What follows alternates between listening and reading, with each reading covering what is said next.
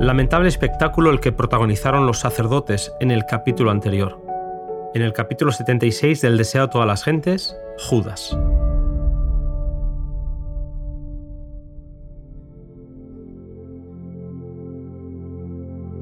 La historia de Judas presenta el triste fin de una vida que podría haber acabado de forma muy diferente.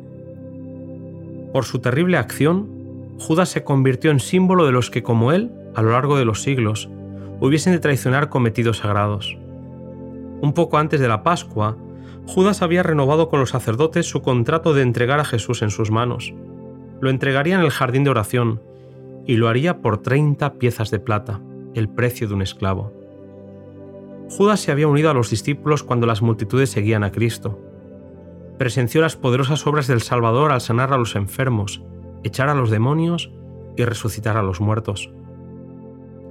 Sintió en su propia persona la evidencia del poder de Cristo y reconoció su enseñanza como superior a todo lo que hubiese oído. Amaba al gran Maestro y deseaba estar con él. Sintió un deseo de ser transformado en su carácter y su vida y esperó obtenerlo relacionándose con Jesús. El Salvador no rechazó a Judas, pero él no llegó al punto de entregarse plenamente a Cristo.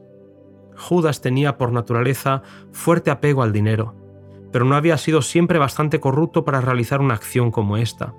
Había fomentado el mal espíritu de la avaricia, hasta que éste había llegado a ser el motivo predominante en su vida.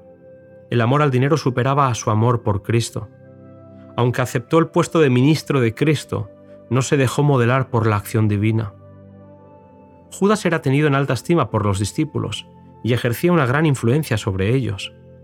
Tenía alta opinión de sus propias cualidades y consideraba a sus hermanos muy inferiores a él en juicio y capacidad. Ellos no veían sus oportunidades, pensaba él, ni aprovechaban las circunstancias. La Iglesia no prosperaría nunca con hombres tan cortos de vista como directores.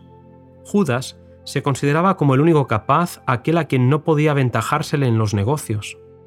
Ciego en cuanto a su propia debilidad de carácter, Cristo le colocó donde tuviese oportunidad de verla y corregirla.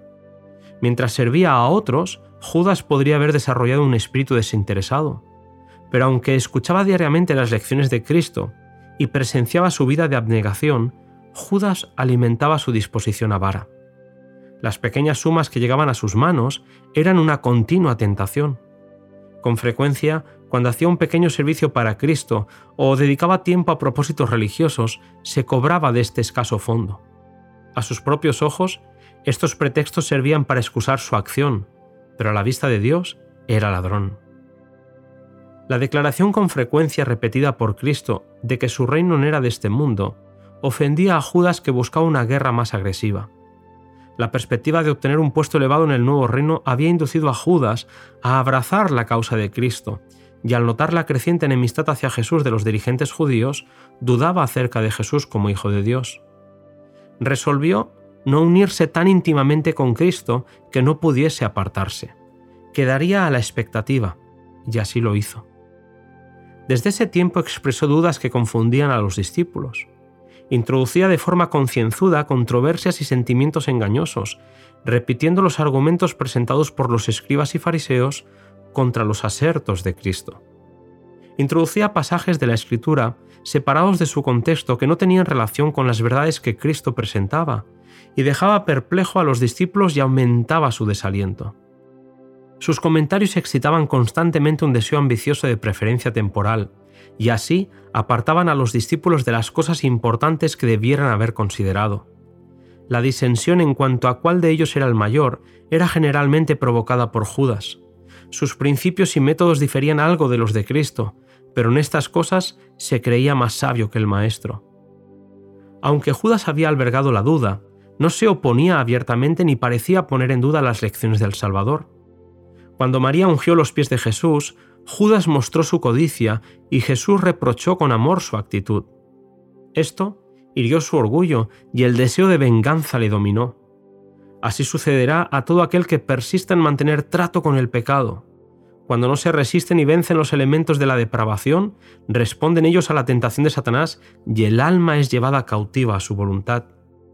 Jesús quiso salvar a Judas hasta el final, en ocasión de la cena de Pascua, a pesar de revelarle que sabía lo que iba a hacer, lo incluyó tiernamente en el servicio hecho a los discípulos, pero su última súplica de amor fue rechazada. El caso de Judas fue decidido y los pies que Jesús había lavado salieron para consumar la traición. Pensó que entregarlo lo obligaría a librarse, a revelarse como el Mesías que decía ser. No creía que Cristo se dejaría arrestar, no sabía que estaba entregando a Cristo a la muerte. Pensó que al igual que en otras ocasiones, tampoco se dejaría prender esta vez. Creyó que su acción le aseguraría el primer puesto, el siguiente a Cristo en el nuevo reino. Decidido, condujo a los captores hasta el huerto en el que estaba Jesús. Contempló a los apresadores de Cristo mientras, actuando según sus palabras, le ataban firmemente. Con asombro vio que el Salvador se dejaba llevar. Ansiosamente le siguió desde el huerto hasta el proceso delante de los gobernantes judíos. A cada movimiento esperaba que Cristo sorprendiese a sus enemigos presentándose delante de ellos como Hijo de Dios y anulando todas sus maquinaciones y poder.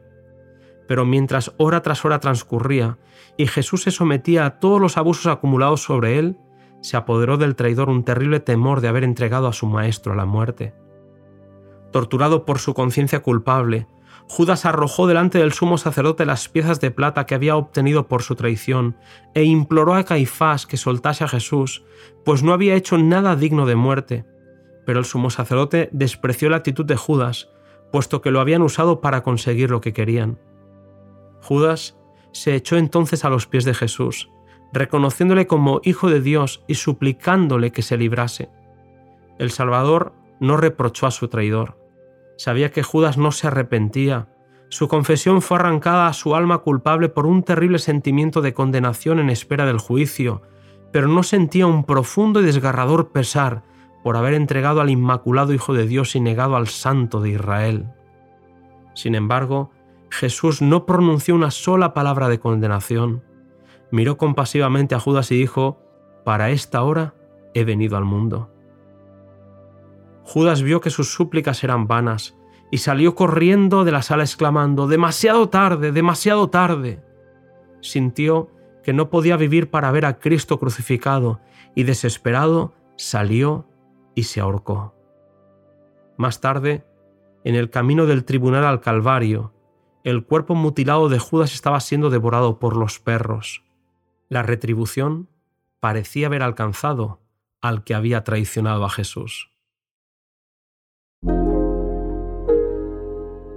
Nos quedamos sin palabras para describir lo que sentimos por este triste personaje.